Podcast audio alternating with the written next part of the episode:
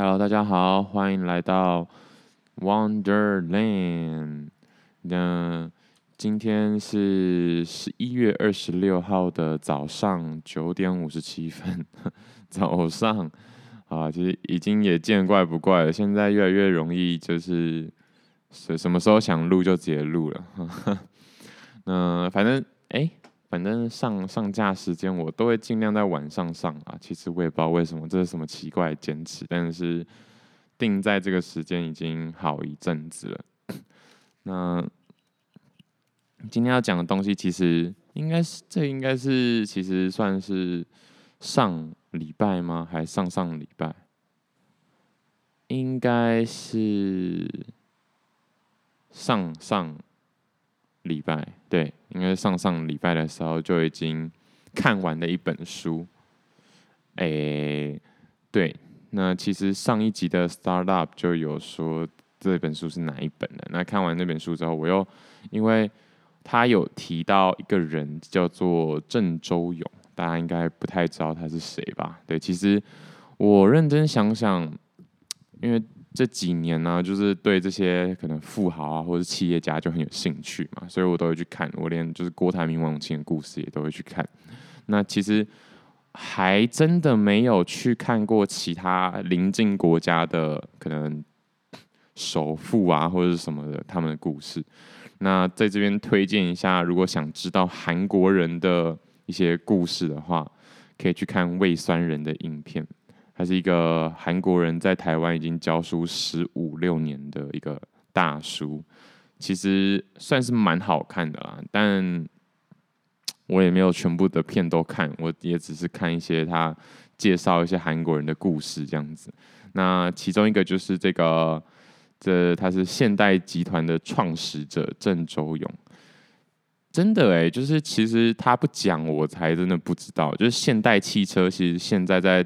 全世界的市占率好像排第三吧，第三还第四？就第一是那个嘛，Toyota 那个，完了，Toyota 它是什么啊？反正就是日本的汽车，然后再来就是美国汽车，然后美国汽车还是 Tesla，也就是其中一个是 Tesla，是市值还是市占率忘了，反正就是现代在国际上是排前三还前五的，反正就是很前面的。但在台湾其实好像。不怎么看到呃现代的车嘛，所以台湾可能对就是哎、现代这么 international 就有点讶异吧。其实我自己是蛮讶异的，就是在看那部片子、那部那部影片、那部片子、那部片、那部影片之前，那其实它不只是介绍现代，它还有介绍三星啊，或是那个乐天，还有一些有的哦，那个富豪榜那个那一集影片，我也觉得是蛮好看的，因为。好可怕哦！就是还有三养，就是也都是那个三养是那叫什么？呃，韩国的一些食品集团，因为大家应该也知道，台湾那个旺旺集团，就是还有康师傅那些，其实也在是也是在台湾富豪榜前几名，前二十名还前十名吧，就是也蛮多是食品种类的。台湾目前的话，好像就是代工产业晶圆。就晶片跟食品这样，其实亚洲国家应该都差不多啦，就是都是以这种就是类似代工，或者是感觉是上一辈的一个呃产业为主这样子。那其实呃，我觉得大家有机会真的可以去看一下胃酸人的影片，那几集就好了。他有讲到，就是其实韩国现在嗯、有钱人的那前几名的。产业类型都已经慢慢在转型了，而且也有在传中介的，就是在传给下一棒这样子。但是台湾一直没有，所以其实他说就这方面来说，其实韩国跟台湾已经是有一个差距存在了。因为其实现在，呃，韩国前二十名富豪好像就已经有八九个，甚至是十，应该一半是白手起家，也就是说这这一代才新出来的。那大部分都是科技产业，但台湾目前前二十名还没有科技产业出现。对，就是 Line 啊什么，现在我只想得到 Line，D Car 算是，但是我觉得，我觉得 D Car 应该是之后一个会很起来的一个企业，但目前为止，它也还没有挤进前二十，前前二十都还是那些大家耳熟能详的那些。那而且韩国前二十名超超猛，就是有有前十名有四个还五个都是三星集团的，就都是其实都是三星啦，只是三星那个创始人过世之后，就传给他老婆、两个女儿跟他儿子。那他儿子当然是第二名嘛，就是我忘记那个天呐。我真的应该，我真的应该看完的当下马上做了，不然我都会忘记。因为其实我都没有什么做功课，但是我可以推荐大家影片啦，就是如果真的还有兴趣的话，可以自己再去看一下。这样这样应该可以吧？就是对不对？这就是标准，就是班上成绩会那个整体班级成绩会好的老师的教学方法，就是哎勾起你点兴趣，然后就啊我不教了，那剩下你要看你自己去看。嗯，对，就是。因为我相信有很多有很多人绝对讲的比我好啊，那为什么我今天还是会想讲呢？因为郑周勇这个人真的蛮 屌的，大家如果有机会，真的还是可以去看一下魏三人的影片。郑周 郑周勇这个人，就是他出生在呃韩国的很北部，其实他以现在的国界来说的话，算是北韩人，但是他就是一个。坚韧不拔的人，就是他。他小时候家里很穷，然后就是种田的，但他不想种田嘛，就是他就想说，呃，种田很累啊，很辛苦这样子。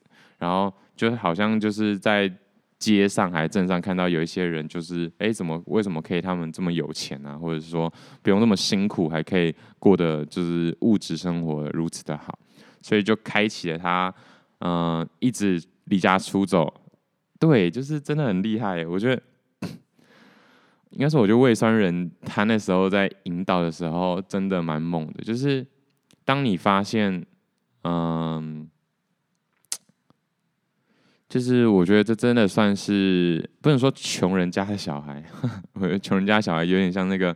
支那最近很常说别人家的小孩，就是形容一个人就是很努力上进的话，那是就是别人口中的别人家的小孩这样。好，这这不是重点，但就是嗯，他那时候引导的是，就是当嗯、你想发现就是有怎么讲呢？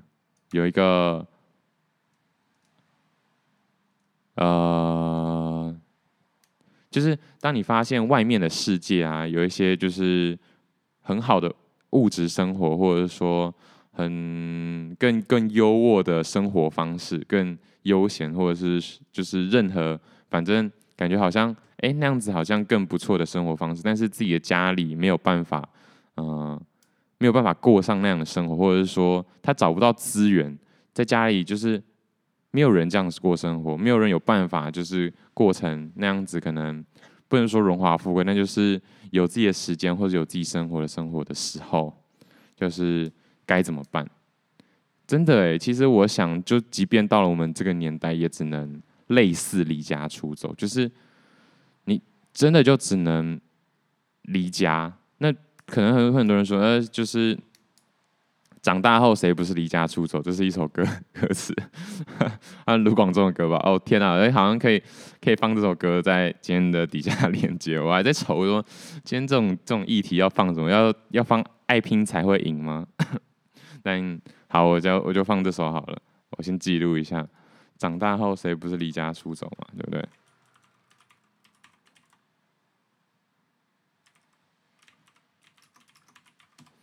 那哎。我要说什么？哦，就是，呃，总而言之，郑周勇就是想想知道为什么有有些人有办法，就是过上那样的生活，他就离家出走。他的离家出走次数超级多，因为他每次都被抓回来。这个详细的细节，魏酸人可以可以可以怎么讲呢？可以。的影片可以讲得更详细，但其实我为什么会对郑周永这个人就是稍微有点印象？就是我说嘛，我上上个礼拜看完的那本韩国人写的那个电商创业的，就是网拍创业的人，他提他推荐的其中一本书就有这个书名，就郑周永 blah blah blah 怎么样，就也是郑周永写的。然后我就想说，呃，这是谁啊？就是怎样？他很他很他很屌是吗？就是结果。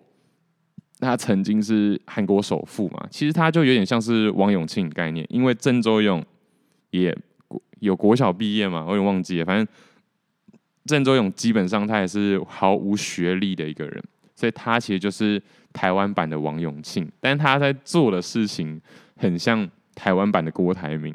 呃，这个也是我后面会提到一点点啦，但是重点还是怎么说？嗯、重点还是可以去看他影片，但是他影片很长，好像五集吧，所以我想大家平常可能也没有那么那个时间，所以我觉得呃大致上的大略讲一下。总而言之，郑周永这个人呢，就是他想要过那个生活，他不想再种田了，所以他就离家出走，因为没办法，就是嗯，他们家就是要有人力去帮忙种田，其实那就是那个年代的一个怎么说的一个历史的缩影啊，其实。我是觉得啦，不用说，我是我认真这样觉得。可是当下那个应该说那个时候的人一定会觉得啊，他自己家里很穷或怎么样。确实那个时候跟现在比起来，真的不能比啊。可是对那个年代来说，大部分的人也都是这样，就有点像是我们这一代的人，大部分的人可能也都是二十二 K，然后买不起房子，或者是对，就买不起房子。那你不，你也不能说就是哦那个。我买不起房子，我好穷，我好苦，就是这不是啊，这是这大家都一样的事情，所以我就是也不觉得这样子算是过得很苦，因为就是大家都这样，所以我也不会觉得以前人就是被迫要种田很苦。哎、我我我其实我其实觉得他只是没有办法念书而已，但是他家还有田呢、我觉得他家有田就已经。就已经算是中，就是当时的中产阶级了吧。好啊，这这但是这不是重点，但是他真的很，他真的很屌，就是就是他没有什么念书嘛，所以他那时候就想说，嗯，感觉可以做其他工作才比较会赚钱，所以他就去当铁工，也是就是工人啊，工人搬运工啊那些的。但是这已经是他第三次还第四次离家出走来成，因为他第一次离家出走的时候，其实就只是去往上走，好像去。渔港还是什么地方，然后就是卖鱼啊，或者是帮忙捕鱼货这样，但结果太近就被抓回来。然后第二次还，我详细次数我不是很清楚，反正再再来就是他就去，呃，跑到那个韩国那时候现在的首都啦，叫做首尔那边啦，那叫汉城那附近，对，汉城那附近，然后去学会计，我觉得哇。很猛哎、但是他这一次，呃，哦，因为这个有一个背景啦，就是那时候他穷到，因为其实也没有什么理财观念嘛，所以他也不知道哦，原来出去外面是要花钱的，所以他那时候好，我记得第一次离家出走的时候，原本想搭火车，但是结果发现没有钱搭火车，所以就走的，然后走了好像一天还是两天才走到，就是可以，呃，搭。可以可以工作的地方，但后来还是被他爸抓回去了。然后第二次他就学乖了，学乖就是原来要有钱才有办法走得更远，所以他就直接偷家里的钱，很屌哎、直接偷家里的钱，然后然后去去我刚刚说的首尔那边，然后去学会计，他自己报学校，就想要学习这样子哇，求知若渴啊！我觉得真的每个年代都都一定就是对不对？那。相关的概念其实都一样。那第一个就是要离家出走嘛，就是要出走，要走得越远越好，这样才能看更多的世界。人家在鼓励人家离家出走嘛？好，不是啊，当然不是这样，不是这样。只是我觉得，就是有时候原生家庭给的那个视野，真的局限性是蛮大的。那对吧？如果有些人的家庭就是那个视野，你就已经看不完的话，那那就恭喜你，就是呃上一代帮你圈的那个。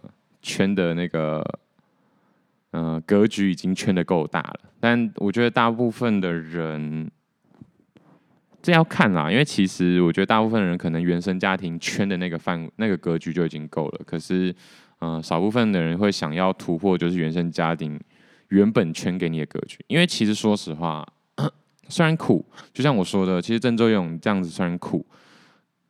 苦是辛苦，因为要种田嘛，要很累啊，早上一定要很早起啊，干嘛干嘛的。可是你有田种，哎，你要想想，就是别条街的某个人，可能只能去别人家的田种，或者是他甚至没有自己的田，所以对他来说，拥有自己的田，可能就已经是一个格局的上升了。那郑周永还有办法跑出那个地区到其他地方去看，就代表其实他至少不用担心他们家没有田，或者是需要有工作这件事情，对吧？因为我觉得那个年代更苦的应该是自己完全不知道自己能做什么。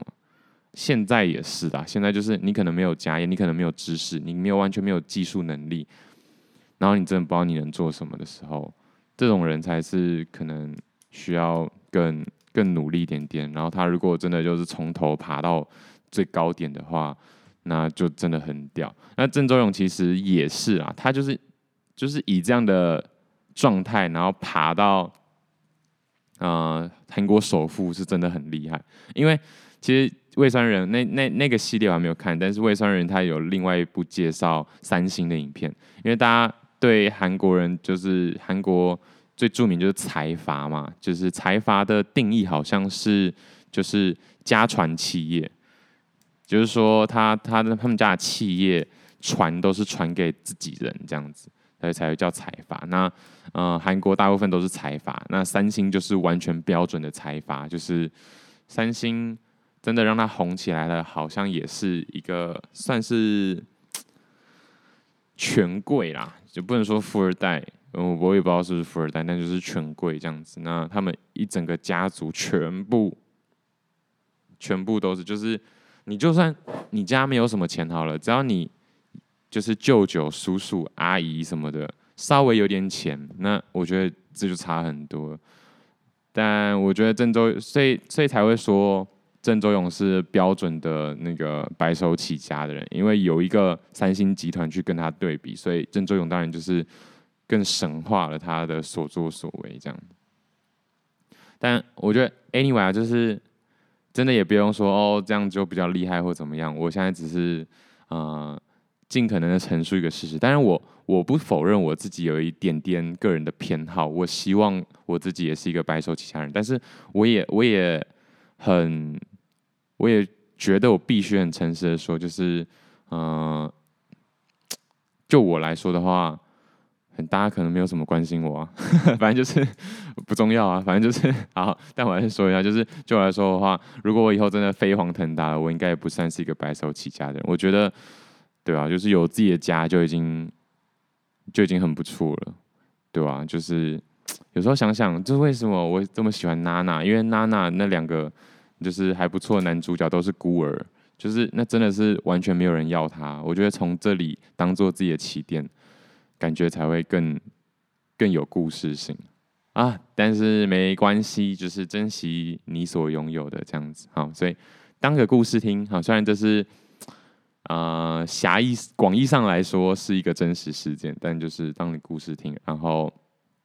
我觉得每个就是厉害的人都会有一些就是 concept。其实我刚刚呃不负责的归类那个其中一个概念就是要离家出走，但是这个离家出走的呃重点不是真的离家出走，而是我觉得是嗯多去看你没看过的东西，或是看甚至是一直去找寻那些你看不到的东西，就敢于做梦吧。我觉得。郑中勇这个人就是，哈，真的厉害。好，总而言之，他去韩，他去首尔去学会计嘛，就没学多久之后，就是又被他爸找到，又被他爸找回去。然后，我今天有一段蛮触动我的是，他爸就是哭着跟他说：“拜托你回家一起种田好不好？”我觉得靠，就是我不知道为什么很有感觉。其实我，嗯、呃。对，其实我觉得家长啊，多多少少还是会希望，嗯，小孩跟着自己。哎，其实多多全全人类，我觉得只要是人，就是就是会希望有人陪伴。那会希望自己小孩，或者是小孩，或希望会希望爸妈陪自己养，或者是怎么样，或者是希望另一半陪自己。其实。追根究底，就是一方面是好照顾，然后另外一方面是好被照顾。因为其实听起来好像都是，哎，这样我就是我们家就有一块田了，其实你就好好种田，你已经不愁吃穿了。我觉得我也相信这件事情，因为你有地耶，你家有地耶，同学，这样这种感觉。好，但是那时候一定不会这样觉得啊。那有家我家有地怎样？那那如果是每天四三四点起床，你要吗？这样子？但是我觉得在那个年代，可能三四点起床是算是一个蛮稀松平常的事情了。但总而言之，那时候有提到这个小小元素的时候，我是觉得，天哪！很多人不要说离家出走这么多次啊，因为你看要离家出走四五次，然后每次都被抓回去哦，都还是执意想要离家出走的人，我觉得就已经不多了，对吧？那你。就撇除那些爸妈说哦，你可以多出去走走的。我觉得光是多出去走走的那些，就相对开明的爸妈，我觉得一般人可能也不会试到五次，可能三次已经是极限的。我所谓的试，就是让爸妈说哦，好啊，你想要出去闯闯是不是？好，给你闯。然后你要闯出去，然后闯到没得闯再回家，不是说哦，你闯出去，然后就哎觉得还不错，然后就留在那，不是哦。这种这种人就是也算是幸运，而且这种人其实也是，就是没遇到太严重的挫折。我所谓说的是，嗯，你出去混到混不下去，只好回家，然后又选择再出去，然后又混混到混不下去，又再回家，然后又再选择出去的人，真的不多。娜娜里面有一句话，就是差不多类似的概念是，下一集其实也想再讲娜娜，因为我终于把那个动画看完。就是他有讲一件概念，呃，一件话，大意上是这样，就是，嗯、天哪，我现在想不太起来，反正就是大家都以为，嗯、呃，看开啊，或者是，嗯、最大的挑战是，嗯、呃，在你回顾那些困难的时候，选择接受它，就是怎么说呢？大家大家都以为最大的痛苦啊，是原谅那些过去，呃，曾经伤害过你的人事物这样子，但其实不是。其实最大的困难是，当你要再次重新面对一次曾经伤害你的那些人事物。我不知道大家有没有听懂这个意思，因为啊，我的说辞、我的文字叙述有点没有那么精确。但总而言之，不是说，我假如说，假如说我出过车祸好了。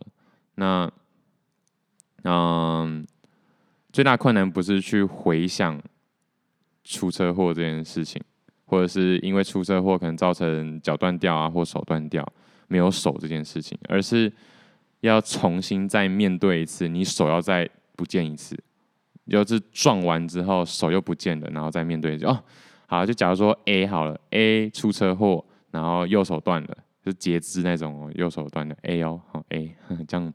比较不会影射谁，对，那大家都觉得困难是要去接受啊，我就是车祸，然后又没有了右手，这样这应该是最困难的事。但这最困难其实不是这个，是 A 康复之后，然后又出车祸，然后左手也断了，就是怎么讲，就是重复经历第二次的那种概念，而不是说哦经历一次，然后选择接受经历到了那一次。好，我觉得大致意义上是这样子。那其实，在娜娜里面的话，大部分其实我我看完之后还是觉得，嗯，虽然是给大人看，但是他真的还是没有离开那个爱情的元素，所以他其实还是在讲感情的东西。我觉得，讲蛮多的，嗯。那回来回来讲曾卓勇之所以厉害一点，就是这个嘛，就是我觉得光是被抓回去三四次、四五次。这已经是一个很大的坎，那差不多已经筛选掉百分之九十的人了。然后爸爸还就是这样子跟他讲，就是哦，这个这个应该也筛选掉，我觉得五五就是百分之九十之后的百分之十里变成百分之五十，这样就是因为这句话或是这些怎么说，这些真情流露的东西，然后可能又会再让很多人就是好吧，那我就。在家里跟家人一起打拼，这样子就是也没有什么不好啊，对。但是，对郑周勇就是一个怎么讲？他就是一个想要一直往外冲的人啊，所以他就又跑出去。那跑出去之后，他就是发现，哎、修车好像蛮赚的，他就先去当修车工人这样子。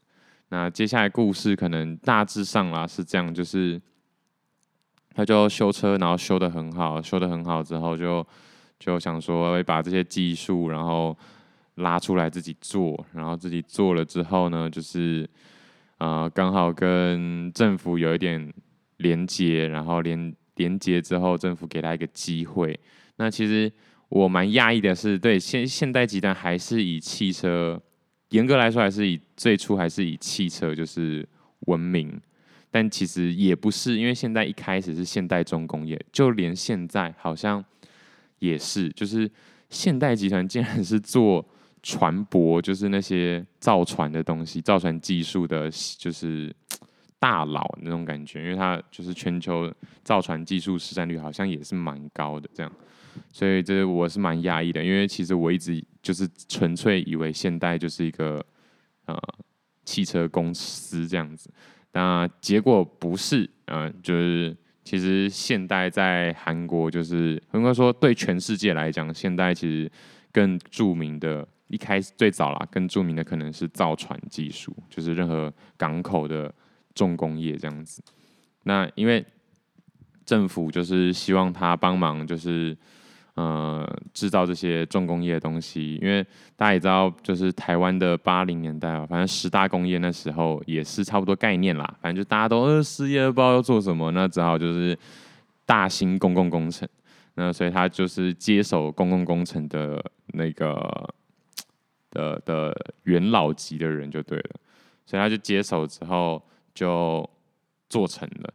那他做成的故事就是。我要讲吗？还是大家自己去看啊？因为我很怕讲错。但总而言之，就是他一直在完成一些不可能的任务。那我觉得这这个也是蛮蛮特点的，就是他们很敢做，他们很敢去去去说他们要做到一些他们，因为不是只有他们，应该说他们觉得做得到，但是其他人所有人都觉得做不到的事情，然后他就就是。Make it happen 嘛，那种那种感觉，就是让它成真这样。那其实故事的细节，大家还是自己去看好了，因为对我只能说，就是真的很厉害的点。像有一个小故事，应该就是，嗯、反正就是那时候政府就是希望他制造一个就可能最大的船啊，或者是货柜船这样子。那可是大家也知道，就是。他只是一个汽车修车公司、修车厂这样子，郑郑周勇怎么可能会有那些钱？所以他就要找钱。他就说：“哦，好吧，那我做。”其实他原本也没有很想做，是因为政府就是给他压力，就是哎，所以你不想做喽？就是就是啊，就给你这么好的机会，你还不做？然后郑郑周勇就被激到这样子。那郑周勇就先要钱嘛，因为他其实也没什么钱，他哪来的钱去？不管是开发还是设计，他。他连书都没有读过呢，还要让他要让他造船，不觉得真的很屌吗？就完全没有工程背景，那什么也不知道，然后只会修船，不是只会修修车的一个人，然后就就是被叫去造船，就是造就是建造一个重工业重工业帝国，真的很厉害。那我觉得这这群人，应该说这种人，真的其实。你说为了钱也是，就是那个钱驱动他，就是好，我去做看看。但其实他在做的过程中，他也不要，就是不可能要钱的，因为你又没那个技术跟能力，你怎么可能有人会花钱，就是给你去做这件事？而且我的意思是说，他拿到这些钱，他的这些钱还是要再拿给别人，请别人帮他做，所以他自己本身应该是赚不到什么钱的，对吧？所以我觉得很厉害，不知道为什么突然很崇尚这种，就是。脑袋空空的人没有啊，就是这这种人听起来感觉就是鲁夫啊，就是就是只有勇气有勇无谋，就是没知识没常识那种感觉。但是哎呦，现在越讲越可怕。其实也不是啊，我觉得他一定有某种程度的呃经营经营公司的尝试。对，只是他被迫就是反正他被迫接下这一单，然后要去搞定这件事。那他就没钱嘛，但是大家一看说，怎么可能？因为可能随便举例啦，就是可能造一个船要十几亿吧。然后他就算是一个汽车厂老板，好啦，可能我说以现在的数字来说，可能几百万一两千万啦，最多了，最多了，你才拿得出来。按、怎么可能有人会？就算你担保出自己的汽车工厂好了，也不可能会有人借你十几亿去去说哦，我要我要盖一个，我要造一艘船，然后我要盖一个港口这样子，不可能。所以他就自己用自己名义借不到，自己名义借不到，就开始问一些政客啊，或者是任何的权贵这样子。那当然想当然惹，就是一个国小，我不知道还不知道有没有毕业，然后完全没有接受过正规工程教育的人。怎么可能会借钱给他？如果我是我，我就这样问，呃，在场所有的听众，好，可能没几个人，但是我就问你们嘛，就是有一个，就是种田出身，还是种田出身，完全家里也没有什么这样的背景哦，然后又只会修车的一个人，跟你说借他十亿，甚至几百亿，然后去做一艘船。你会借给他吗？然后他说，呃，他也不是惨屌啊，就是他最多就可能拿出个一千万这样子做担保，不可能啊。所以他说，在他那时候的那个故事，好像就是他在韩国完全找不到人可以借钱，也没有人愿意当他的靠山，因为那时候韩国政府也很穷，所以韩国也韩国政府也拿不出钱来。然后他竟然想到要去国外借钱，我天哪，我。我实在很难想象，而且在那个年代耶，那个年代应该是七八十年前，想要出国，真的是天方夜谭，还是出国借钱？我就觉得干这个人真的很屌哎！你知道郭台铭都没这么屌，郭台铭郭台铭就是那时候自己出来做，然后赔钱之后也是娘家给他的钱，对吧？就是自己人给钱嘛，所以难怪人家。韩国首富之后还可以跑到世界首富，好像前十还是前五十，忘了。就是看，对不起，我一直讲脏话，真的很屌哎、就是什么啦？你看这么多人不肯借你钱，你就应该要放弃了。然后全全韩国找了个遍，没有没有没有借到，还不放弃，给我去国外找。对，反正就是。他后来就去英国借钱，那英国当然也是不借他嘛，就是他去了好几个国家来，反正但最后借他的是英国的英国的银行，反正他去英国英国银行借钱，第一就是前几次借都不肯借，他说，然后英国最后被他卢到说好，如果你接得到单的话，我就我就我就我就我就我就借给你这样子，然后那时候。就魏商人又提出一个点，这样我算不算一直爆雷啊？可是如果你们没去看的话，就不算爆雷。但是我是觉得还是要看一下。反正魏商人就说，就是因为就有一个重点，就是，他就是没钱啊，那他怎么接得到单？就是他就是什么都 什么都没有。那现在连个屁都没有，那个那个湾澳那边还是岩石沙滩，完全不是一个港口，他怎么可能接到单？就是又又更夸张了一点。简单来说呢，简单来说要怎么举例哦？就是一块空地，然后有块空地，就是我想当建商的话，我有一块，我有块，就是有人说哦，这块空地可以让你盖一栋大楼，然后来你去搞定吧，这样子。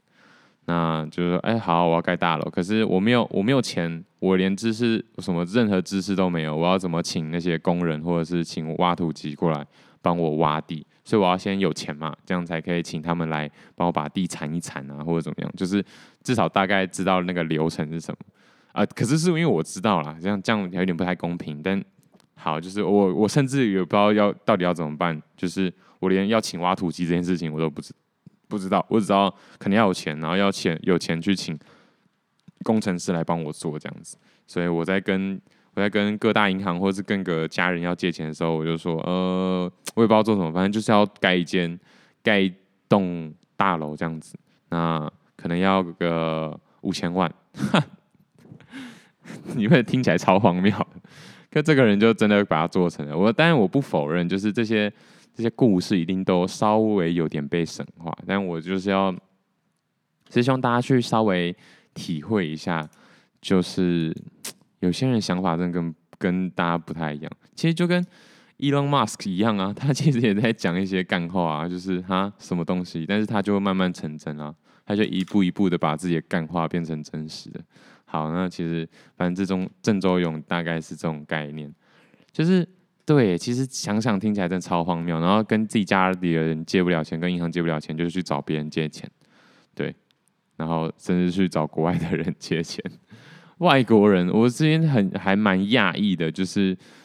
他一定不会英文啊！我不知道为什么他有办法出国，然后然后找到就是外国的银行，那一定是问了好好多些人，或者是请一个翻译，然后不管怎样就是要去交钱。你看，在这样子奔波的过程，就没有收入的过程，他还是不断的花钱，一定要请一些花一些资源，不管是坐飞机找人还是找翻译这些东西，都很花钱，所以。你说他是为了赚钱吗？也是，但是他真有赚到钱吗？其实完全没在赚钱。OK，但是甚至一直在花钱。但总之，他就后来，呃，那个故事就是又有一个故事，就是他后来接到了那个沙乌地阿拉伯附近中东国家其中一个国家的单子，然后英国就好吧，啊，你还真的还真的搞得到，那就借你钱这样子。然后之后就有很多故事。对，那一直到现在，现代汽车是好像是他的二儿子吧，叫郑梦九的一个人。就是拿着，但其实他们现代集团后来就是有点分崩离析啊，因为他其实除了现代汽车、现代重工业跟现代建设，就是他们也有盖房子，然后他们还要搞很，就是也算是一个接近财阀的。但是郑周永这个人，就是反正未算人这个系列的后面有在说郑周永就是如何接班失败这样子，那我觉得。当借镜，真的是要当借镜，因为确实，我觉得像他这样子，就是不屈不挠，然后，嗯、经历这么多的挫败，甚至是被侮辱啊，然后，嗯、挫折又再来一次，挫折又再来一次，然后很拼，然后很对自己要求很高的一个人，说实话，真的很难很难放心让，就是谁去。接这个集团，这个自己建造出来的帝国，但是像财阀就不会有这个问题，就是哦，反正不会搞掉了，就是。是不会崩盘的，嗯，你做的你可能会做的很烂，但是没差，但也不会崩盘，或者说也没差，因为反正我当初也没有多厉害，然后我爸还是这样传给我，所以他就会很放心的传给下一代。但是这种自己白手起家的人，可能就会想说，一定要把小孩练到就是金刚不坏之身，然后才可以传给他们这样子。对，我觉得可能有时候也不需要吧。我自己想说，我自己的想法是，对，就是没差啦。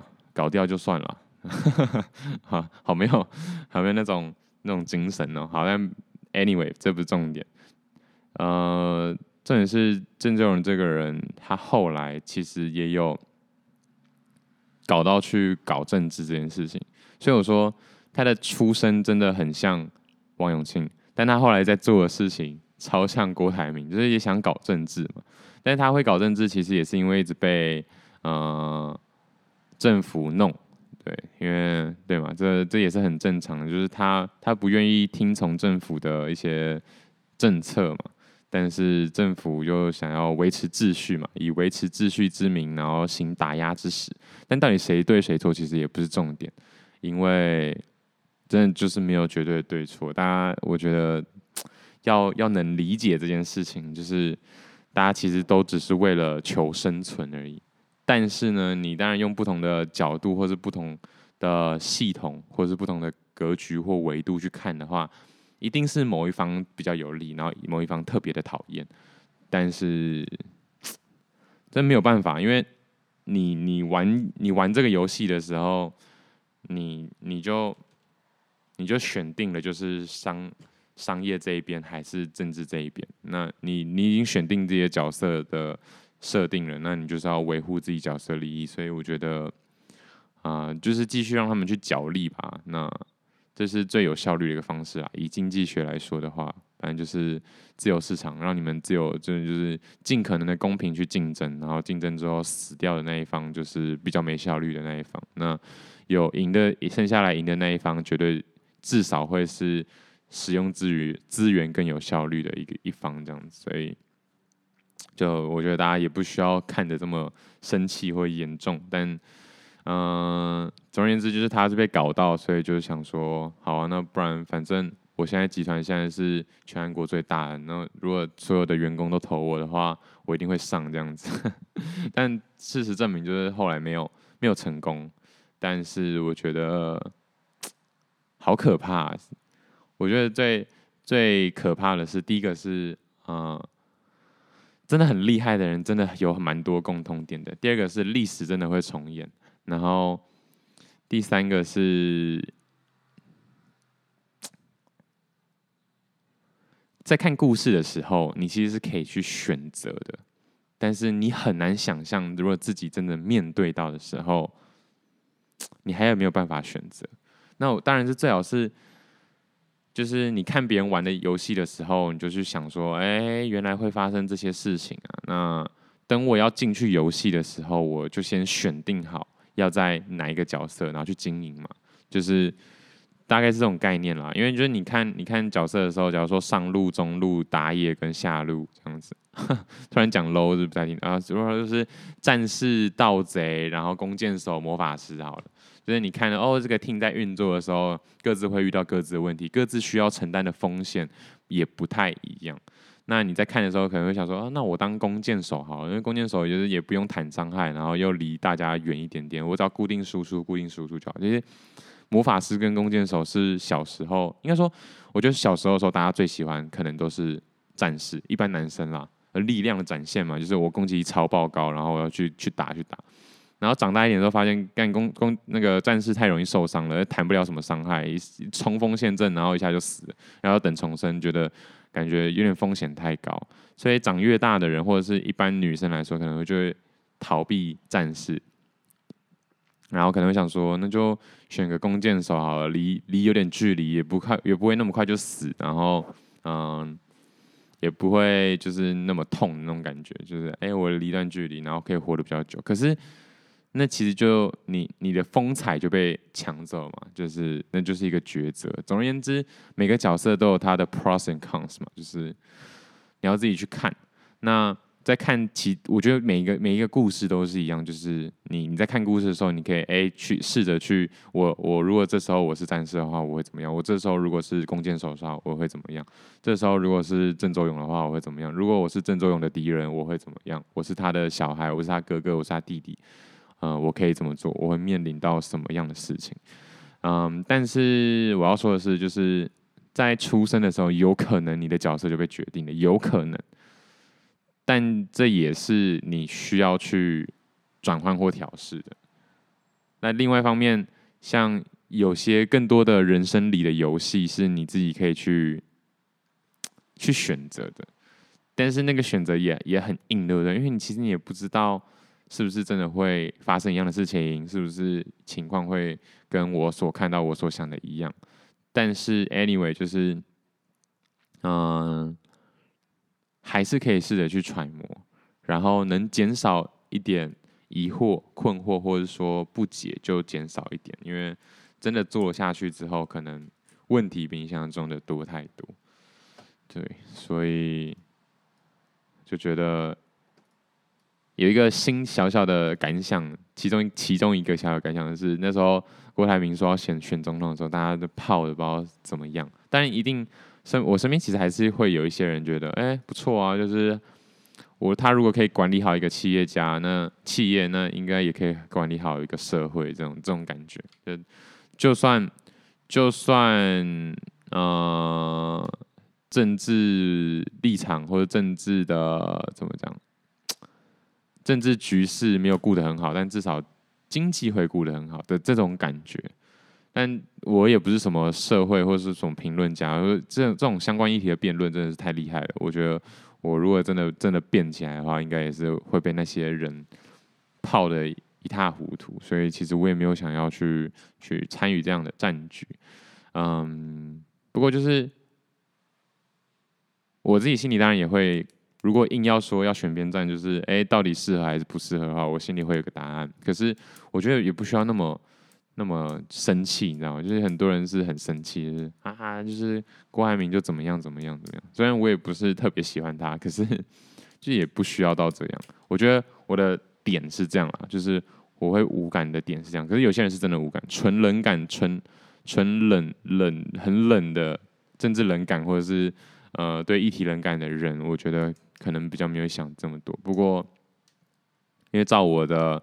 照我的思维模式，我应该也要觉得哦，那冷感就没事，就是没意见也没关系，这样子。对，只是有时候我确实也感受到，有时候可能会做不到。我不是说在这个议题上啦，就是懂的人可能大家就大概就会知道，在任何的事情上都可能会有这种这种这种这种这种这种情况出现。那到底要怎么做到？对任何事情的发生，或是对任何人对于事情的处理，都处之泰然呢？就是目前我的方法就是理解，然后理解之后就能同理，能同理之后就接受，接受之后就放下，这种感觉。好，那郑周永真的蛮猛的。如果大家想要再更深入了解的话，就可以去看看那本。那那那个系列的，就是集数，还算蛮好，蛮好看的啦，我觉得。但当然你要对这个议题有兴趣。那下一集我想要讲就是娜娜，因为昨天把娜娜全部看完了，finally。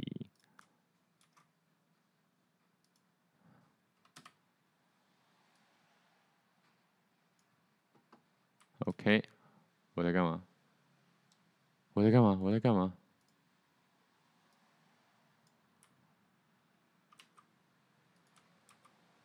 ？OK，好，反正就今天就先到这里。哎、反正我在台北，我会忘记说 我在台北，好像已经不太用需要讲了。然后今天外面下大雨的，所以我今天早上还没有去重训。我今天竟然还没重训。好啦，那今天就先这样啦，拜拜。